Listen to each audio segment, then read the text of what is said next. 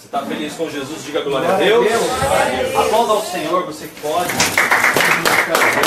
Aleluia.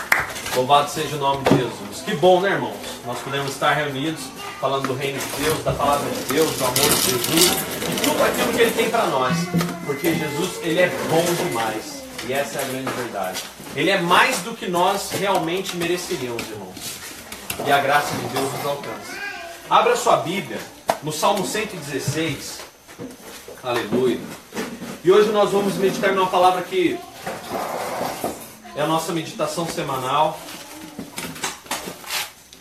E é uma ministração que eu cheguei há algum tempo já a pregá-la, cheguei a falar dessa ministração já na igreja. E dentro do contexto do o quanto nós realmente, o quanto desejamos verdadeiramente estar com Jesus. E eu me lembro, eu me lembro muito bem que eu, há um tempo atrás, né, hoje eu até estava falando isso com uma pessoa, que eu era filho de crente, estava dentro da igreja, eu tocava para Jesus, eu frequentava os cultos, eu ajudava na obra social, eu dava aula na igreja, eu fazia uma, um monte de coisas. Só que meio que de uma forma automática, sabe? Você nasceu naquilo, cresceu naquilo e você tá ali. Por quê? Porque Jesus é o caminho, a verdade e a vida. Você aprendeu isso, isso é verdade. Né? Você aprendeu isso e você fica naquilo. Poxa, não, realmente eu preciso de Deus. Eu preciso de Jesus, né? Mais do que Deus. Peraí, eu conheço Jesus. A igreja que eu sigo é a verdade. Né? O ministério que eu vou é o verdadeiro. E aí eu fiquei nessa, né, vamos dizer assim, nesse mecanismo, né, durante muitos anos. E só quando eu realmente um dia uma pessoa chegou e falou assim: Olha, você não lê nem a Bíblia, cara. Como é que você me falar que você é do reino de Deus? Se nem Bíblia você não lê. Como que você vem dizer que você não é, que você é um cristão, sendo que você nem do reino você como que você quer dizer que é, é do reino de Deus se você nem lê a palavra? Se você não ora, o quanto você tem orado, o quanto você tem clamado ao Senhor, o quanto você tem feito a sua parte com Deus. E naquele dia eu falei, é, você tem razão. Realmente ele estava certo. Por quê? Não havia em mim um esforço para que eu estivesse perto de Jesus. Essa é a grande verdade não havia em mim um esforço para que eu estivesse ao lado de Jesus verdadeiramente. Não havia. Havia um piloto automático. Estou na igreja, estou tocando, estou indo nas reuniões, eu ajudo, eu limpo a igreja. Havia um play. Aperta o play aí e deixa tocar. Até que um dia eu olhei para tudo aquilo e nada fazia sentido. E aí foi onde eu sentei uma pessoa, um dos meus pastores, um dos meus mentores até, e é uma coisa que na igreja evangélica se perdeu isso. Né? Quem são seus mentores? Quem são as pessoas que você senta para realmente aprender? Quem são essas pessoas que mentorizam o reino de Deus na sua vida? Jesus foi mentor de 12, esses 12 foram mentores de mais, e mais, e mais, e mais. Né? Eu tive numa reunião pastoral mês passado e o pastor falou um negócio bem legal pastor de um outro ministério, ele falou bem assim mesmo. Pastor Valmir até. Pastor Valmir falou assim: o ser humano, o cachorro age só por instintos, o gato age por instinto, todos os seres da, da, da terra agem por instintos, mas o ser humano é o único ser que precisa de gente ensinando ele a ser gente. Porque senão ele vira um bicho. E isso é uma grande verdade. E aí eu, com aquela pessoa, aquela pessoa chegou e falou tudo isso pra mim, aquilo de repente caiu a ficha. Falei, realmente, eu estou no play, eu estou no piloto automático. E aí onde começou a nascer em mim, brotar em mim, a vontade de, peraí, deixa eu conhecer então esse Jesus. E até eu estava falando isso para minha esposa, é que o grande erro das pessoas, e não é de hoje, é desde o tempo de Jesus, é, isso é, é, é, é um processo automático. Mas o grande erro é você querer conhecer Jesus única e simplesmente porque, nossa, Jesus é a solução da minha vida. Mas é uma vida aqui na terra que você pensa. Aí eu vou, olha, meu casamento está fracassando, então eu vou para Jesus, que Jesus é a solução do meu casamento. Eu não estou dizendo que ele não é, eu estou dizendo que ele é. E realmente. Mas o que está errado é eu estar com Jesus porque ele é a solução do meu casamento. Está errado. Ah, eu vou para Jesus porque eu estou com sede. E depois que você não tiver mais sede, você vira um crente frio? Você já reparou que Jesus não fala para as pessoas virem até ele? Na semana passada a gente viu uma, uma ministração em que Jesus falou: Olha, mulher, se você soubesse quem está aqui, e se você bebesse da água que eu te dou, você nunca mais teria sede. Preste atenção, que antes dele falar que ele vai dar uma água, ele faz a, a seguinte pergunta: Se você soubesse, se você me conhecesse. Olha que coisa fantástica. Então Jesus, antes dar água, ele fala, ele, ele, ele afirma: se você soubesse quem sou eu, se você me conhecesse, hum, seria diferente. Eu te daria uma água. E essa água frutifica dentro de você, que foi o que a gente falou semana passada, lembra? E na minha vida aconteceu esse processo. Que processo é esse? O processo de conhecer a Jesus. Eu cheguei num, determinado momento que eu falei assim: não, eu não quero nada. Eu não quero cura, eu não quero solução do meu casamento. Não, não, não, não, não, não, não quero nada. Eu não quero nada. Primeira coisa, quem é você, Jesus? Eu não sabia quem era Jesus, porque eu não li a Bíblia.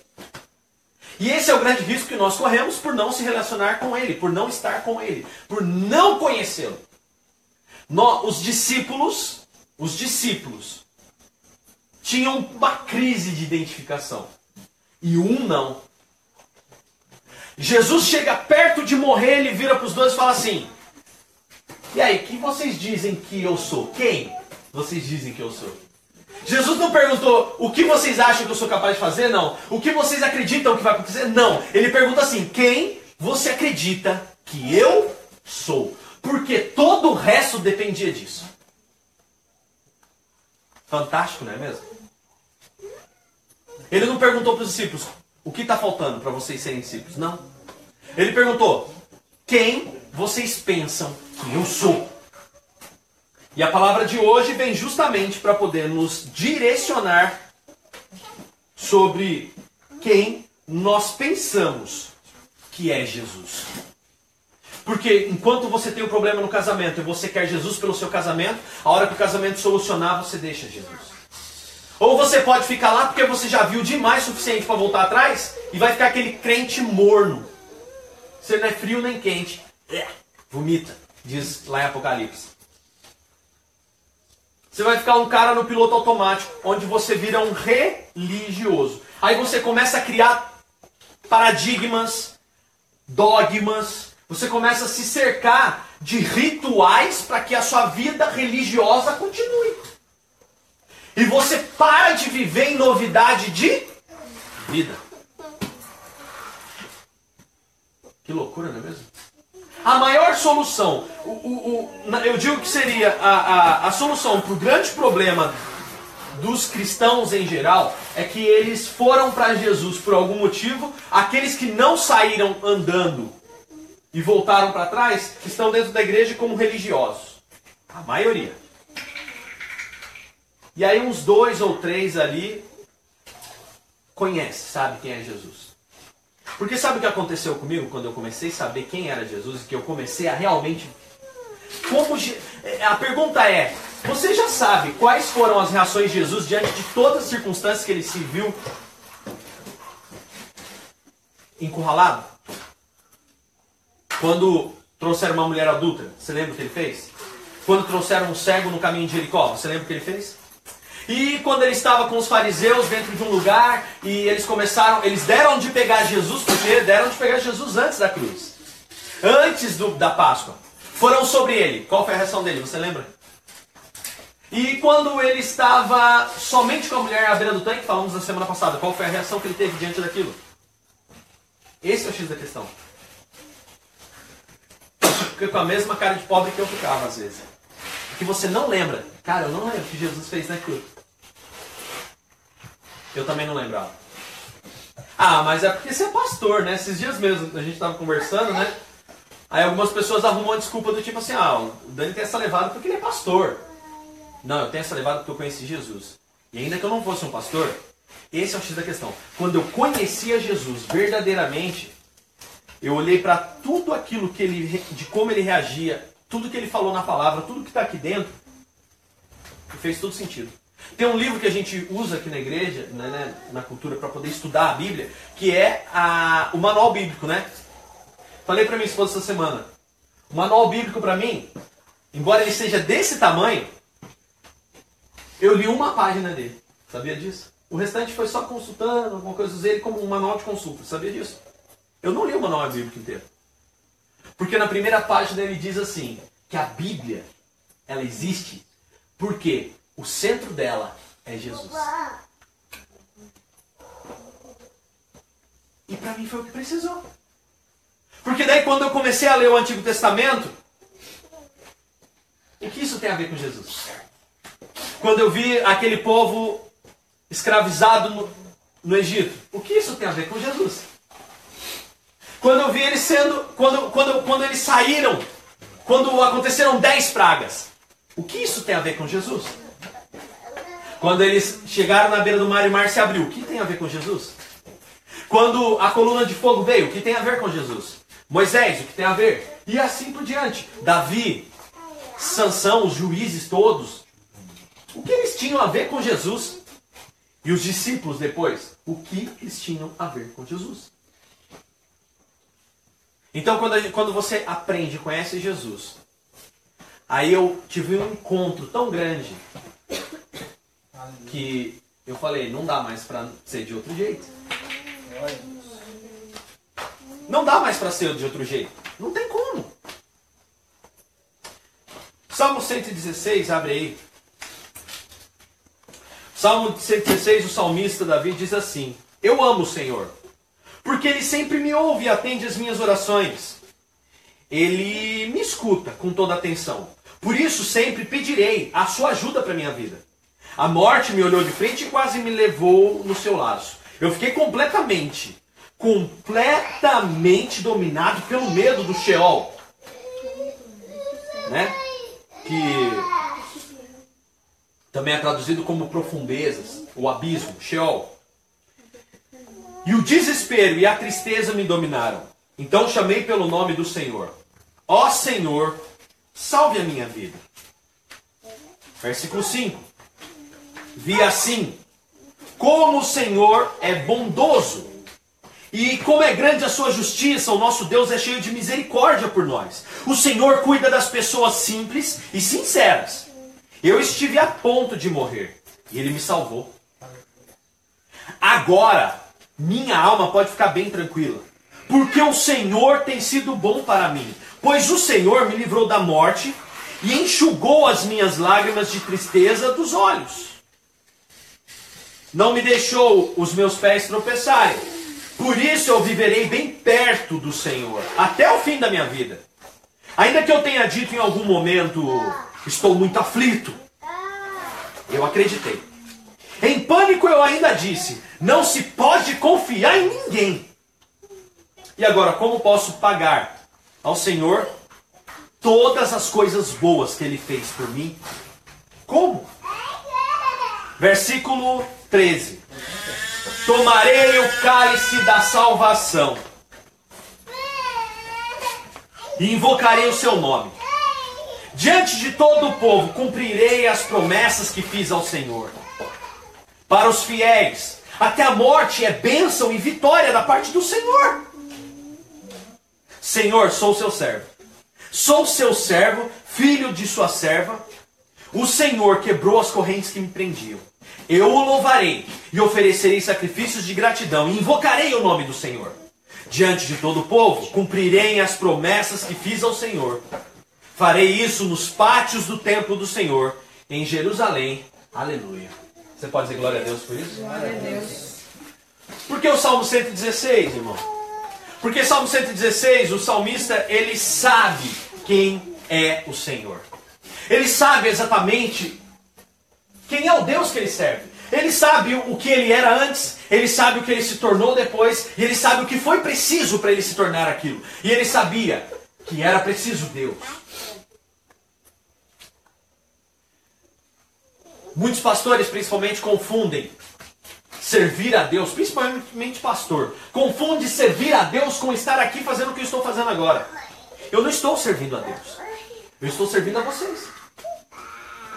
Eu não estou me relacionando com Deus. Eu me estou me relacionando com vocês. Sabe quando é que eu sirvo a Deus? Servir indiretamente. Mas sabe quando é que eu tenho relacionamento com Deus? Quando eu não estou aqui. Quando eu estou lá na minha casa.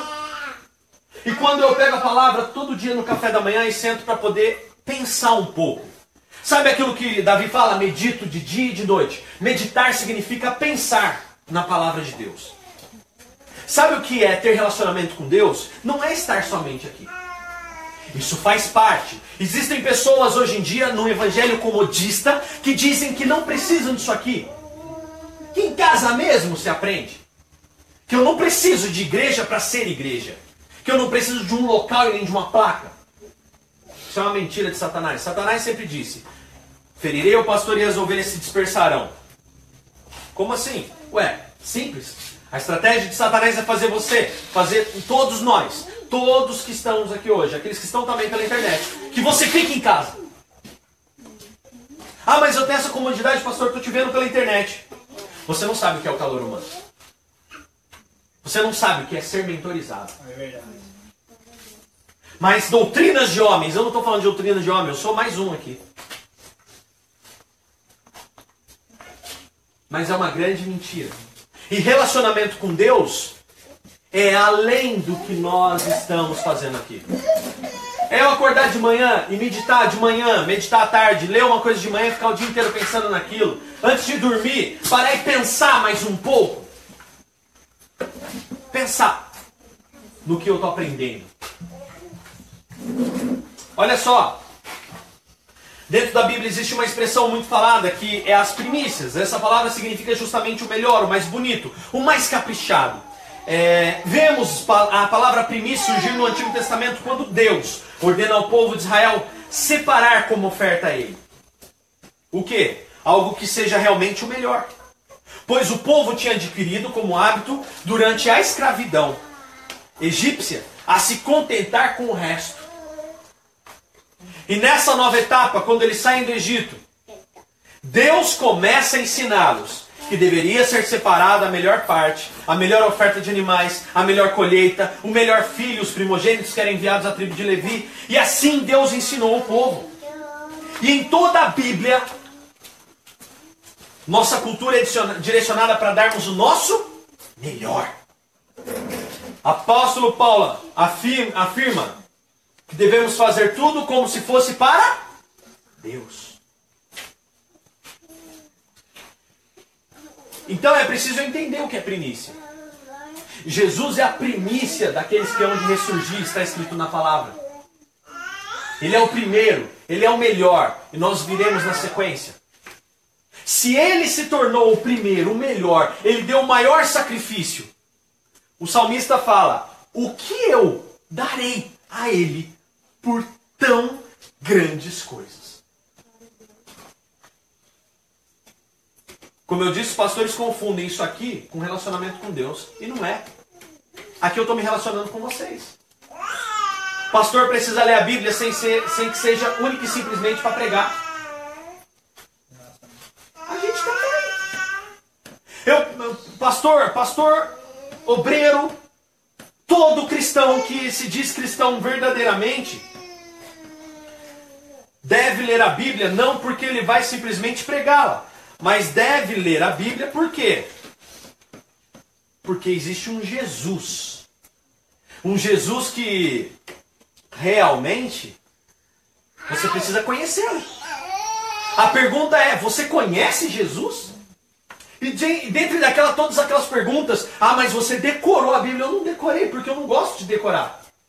Eu sou um homem de pensamento exato, não de pensamento decorado. Eu tenho facilidade com matemática e números. Então eu entendi a lógica de tudo isso. E aí, pastor, como que faz? Quantas vezes você sentou para ler a Bíblia sem que seja um devocional diário para o seu dia ser melhor?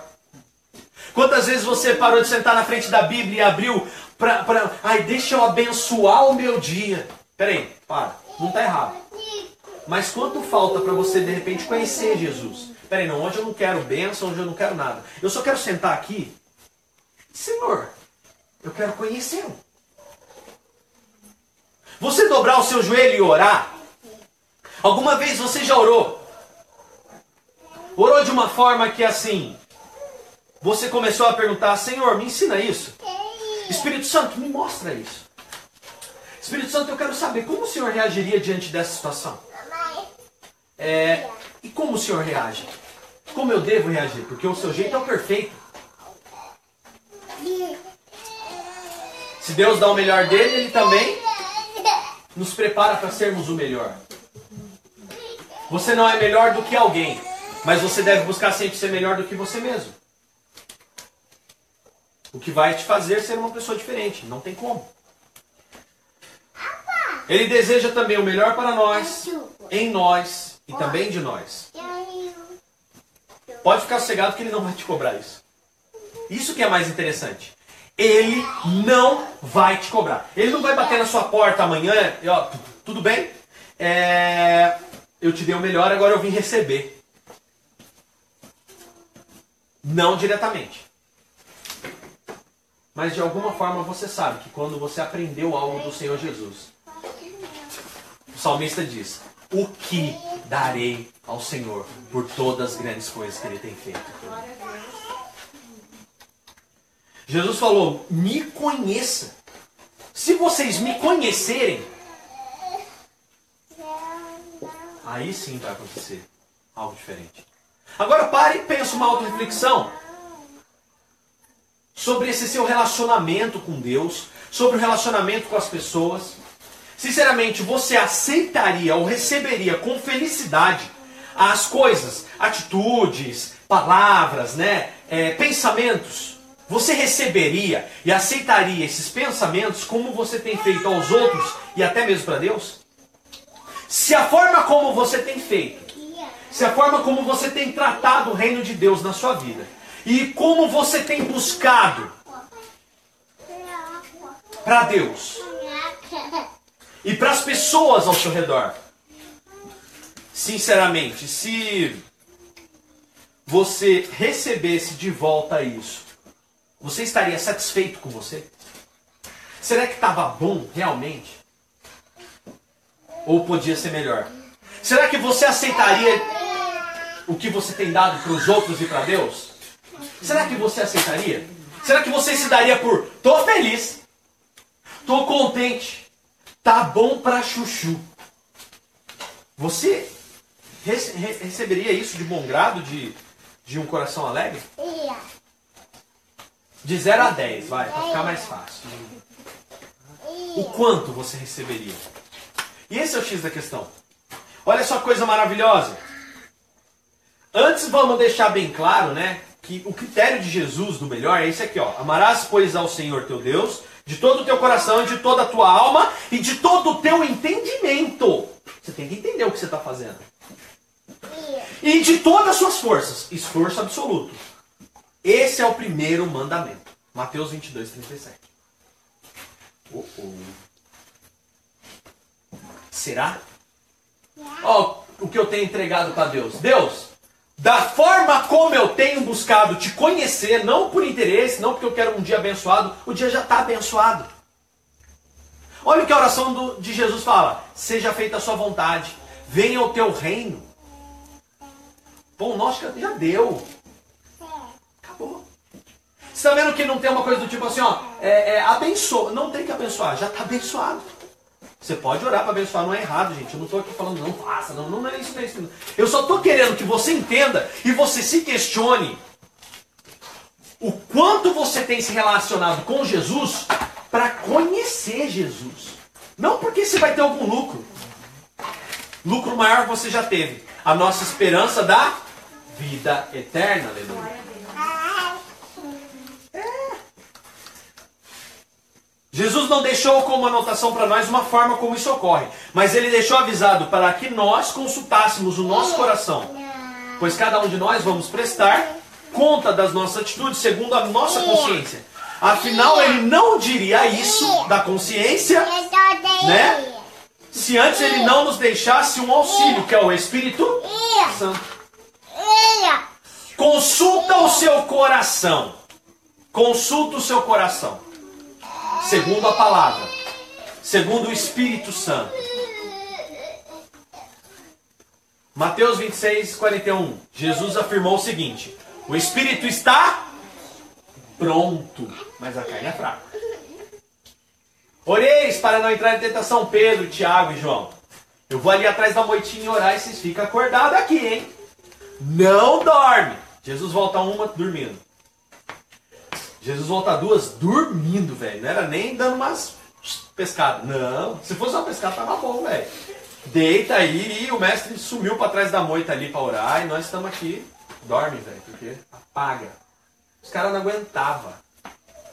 Jesus lá orando. E ele fala: o espírito em você está pronto, mas a carne é fraca. Então ora para que o espírito seja fortalecido.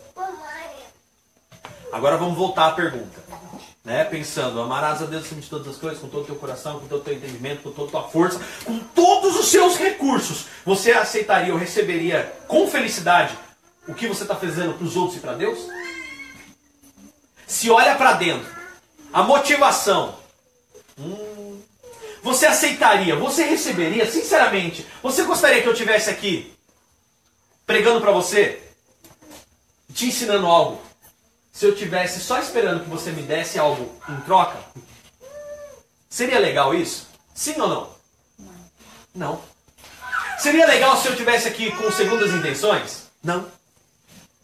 Ah, Dani, se você está aqui é porque você tem algum, né? Você está ganhando alguma coisa por isso? Não. Sinceramente? Não. Nunca foi por isso. Nunca foi por ganho. Nós servimos a Jesus porque nós amamos a Jesus. Eu conheci Jesus, irmãos, de uma forma que hoje eu acredito de uma forma extraordinária. E me revolta, e revolta mesmo, quando eu vejo as pessoas agindo, cristãos, vivendo, né, como eu falei essa semana, vivendo por aparência. Até quando? Até quando vocês vão né, se impressionar pela aparência? Questionamentos profundos que fazem doer na gente. Doeu em mim. Você receberia hoje, com todo amor no coração, da forma como você tem dado para Deus? Ou será que até hoje você estava fazendo devocional para abençoar um dia só? Quanto você conhece Jesus que foi extraordinário para mudar o seu comportamento? Reflita, reflita sem peso na consciência, tá? Pelo amor de Deus. Eu sei que é doloroso. Mas não tenha peso na consciência. Por quê? Pense só você como responsável. É isso que eu quero que você pense. Traga a responsabilidade para você. Faz a responsabilidade vir sobre a sua vida de uma forma que você olha e fala: Cara, se a coisa não está melhor em como eu sou, em quem eu sou, é porque eu não estou fazendo por onde. Se eu fico tão inconstante, indo e vindo, é porque conheço Jesus ainda. Se eu sinto vontade de desistir, é porque eu não conheço Jesus e eu fico precisando do quê? Ah, eu preciso de uma bênção aqui, um sinal ali, um templo físico lá. Isso não me preenche. Eu preciso ir pro Lula Palusa. Ficar lá, curtindo uma balada. Porque eu preciso ser igual a todo mundo. Eu vou lá pregar para todo mundo lá. Jesus vai usar minha vida. Jesus não entrou numa casa de prostituição para pregar para prostituta. Jesus estava na rua, onde todos estão. E aí? Eu não preciso disso para servir a Jesus. Até eu estava falando para minha esposa, a gente estava conversando, falei, ó, pensa, né? Tá uma moda agora, tipo assim, ó, o que contamina é o que vem de dentro, tá ligado? As músicas ao meu redor, as pessoas ao meu redor. Se eu tô aqui, o outro tá ali se matando ali. Ou, é, se eu, não pega nada, eu vou na baladinha. Eu sou luz, luz é luz, tem que brilhar nas trevas a luz. Tá, e por que, que Jesus não foi para casa de prostituição para pregar o evangelho? Ele era a própria luz. Por que, que ele não foi? Se Jesus era a própria luz, por que, que os discípulos não entravam, por exemplo, dentro do governo romano, lá dentro do governo romano para pregar o evangelho? Não. Paulo pregou lá, por consequência, estava preso e ele deu testemunho da vida dele, só isso. Só isso que ele fez. Tem um modismo errado aí. Até falei para minha esposa, falei, ah, poxa, amor, vamos no próximo final de semana, nós dois juntinhos no gordo lá. Curtir um gordo? Vambora! Eu sou luz onde eu tô! É meio estranho, né mesmo? Por quê? Porque é um lugar que não me convém, não me acrescenta, não me soma. Tem outros lugares muito mais neutros, não consagrados para determinadas coisas que eu posso ir. Sabe o que acontece? Eu vou te dizer o que acontece. Acontece o seguinte: acontece uma coisa só. As pessoas estão querendo um evangelho desde o tempo de Jesus, um evangelho que some tudo. Um, um, um, evangelho, um evangelho do tipo assim, que eu já falei aqui essa palavra, um evangelho que, tipo assim, eu estou aqui, eu sou evangélico, você não está vendo? Eu sou evangélico. É, a minha atitude que fala diferente. Não é o lugar que eu estou, é o lugar que você está assim. Existem lugares neutros, existem regiões celestiais, existem regiões de potestades. E eu já vi gente que não é nem evangélico conversando comigo, falando assim, cara, eu estava lá no, no gordo. E de repente, cara, foi como se eu piscasse e olhasse em volta, breu.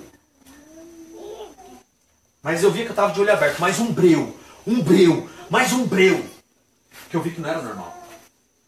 Eu levantei dali, saí, nunca mais eu voltei. E o cara não é nem evangélico, hein? Né? Tecnicamente, esse evangélico que a gente fala. Né?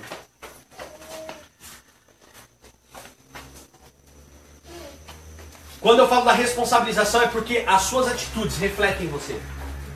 Aonde você está reflete você. A forma como você dirige reflete quem é você. A forma como você responde reflete quem é você. E disso vem, e disso depende da sua atitude, depende o sucesso e o insucesso dos seus relacionamentos, da sua vida, de tudo. E aí? Jesus falou assim, ó, vocês conhecerão as árvores pelo fruto. E fruto é atitude. E não é assim da noite pro dia, não, viu? Não é da noite pro dia, não. Jesus caminhou três anos com aqueles caras para saber o que cada um tinha na cabeça.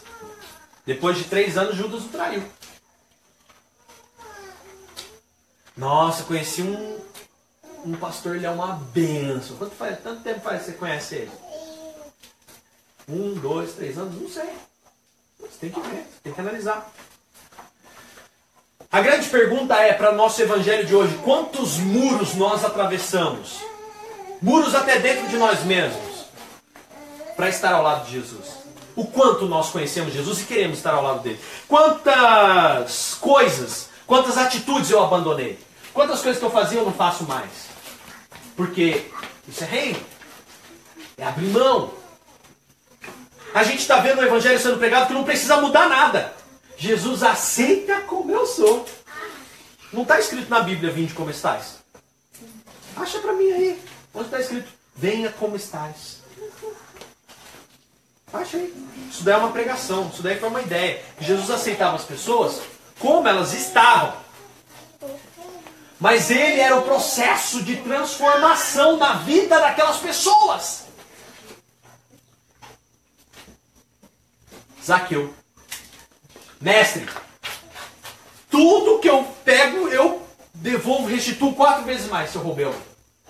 Se eu cobrei imposto errado, eu devolvo quatro vezes mais. Hoje a salvação chegou nessa casa. Porque a salvação significa transformação, mudança.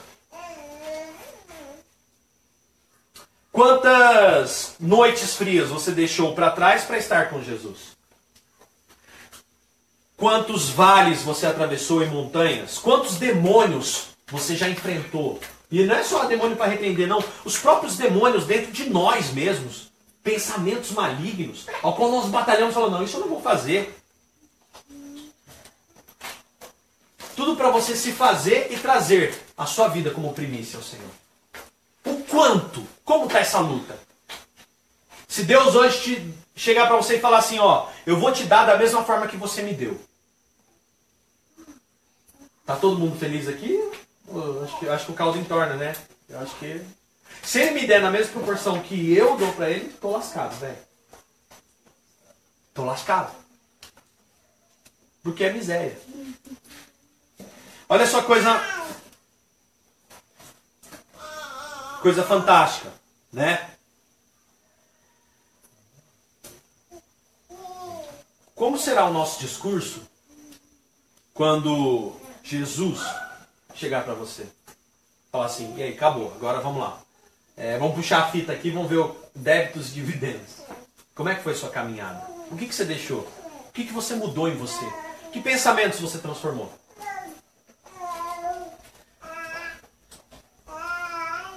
As pessoas não querem mais deixar o velho eu.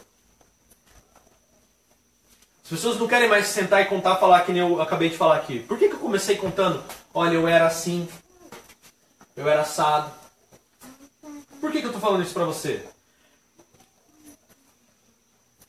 Se hoje eu perguntasse para cada um de vocês, qual a sua história de luta para estar com Jesus? Luta. Não, estou falando da última semana. Não precisa ir lá atrás, não. Nessa última semana, quais foram as lutas que você travou para continuar tendo Jesus na sua vida? O que, que você abandonou? O que você não fez? O que você agregou? Porque abandonar é um passo e agregar é outro. Você deixa uma coisa, abre espaço e você agrega uma nova. Nessa última semana. Ah, pastor, se o senhor perguntar um ano atrás, eu mudei muitas coisas um ano atrás aí. Se contar um ano, né? Não tá de um ano, né? Ah, né? Não, na última semana. Qual, qual a história de luta para estar com Jesus da sua última semana? Hein? Vamos lá? A palavra evangelho significa boas novas. Então, se é novo, não é o mesmo. Se é o novo, não é o velho. O quanto a nossa busca tem sido real, irmãos? Ou será que a gente está fazendo devocional só para não cair? A verdade é essa. O quanto seu devocional tem sido um devocional só para não cair um raio na sua cabeça. Aí eu vou fazer um devocional aqui, porque senão o capeta vai vir entrar pelo porte e vai fazer um regaço na minha vida. Não. Aí eu vou fazer um devocional porque hoje eu preciso vender. Não, Senhor, essa semana eu vou entrar fazer um jejum das causas impossíveis, porque eu tenho uns clientes para fechar na minha empresa, sabe? Eu preciso, papai. Tem conta para pagar. Tem uma pastinha lá que dá até medo. Aí o mundo acaba. E aí você passa a entender que nada daquilo tinha sentido e nem valor. Aí Jesus chega para você e fala assim: Vambora, vambora para onde? Eu só sei viver com conta, eu só sei pedir de conta. Eu chego no céu e em vez de eu falar, Senhor, eu te amo, Senhor, eu te amo, mas por que eu não pedi isso mesmo? Eu não tenho mais conta para pagar, não tem para pedir. Olha só. Então essa semana, hoje é o dia, é o dia do, né, de demonstrarmos o quanto nos importamos com Jesus. É tempo de buscar estar com Jesus. Não porque temos algo a resolver na nossa vida e precisamos simplesmente da ajudinha dele, né? Mas sim porque ele é Jesus. Não, peraí, você é Jesus? Eu quero conhecer. Eu preciso eu preciso lembrar, eu preciso ver, eu preciso olhar para essa palavra e falar como ele saiu dessa. Uou, é, realmente ele. Você tem que desejar estar com ele. Você tem que desejar conhecê-lo. Isso é amor, isso é reino, isso é cristianismo. Isso é igreja primitiva. Isso são doze que depois aumentaram e chegou até nós.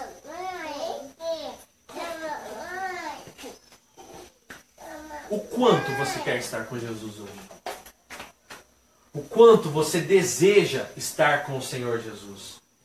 O quanto você deseja isso? Sinceramente. Essa semana é a semana de você fazer isso. Senhor, chega.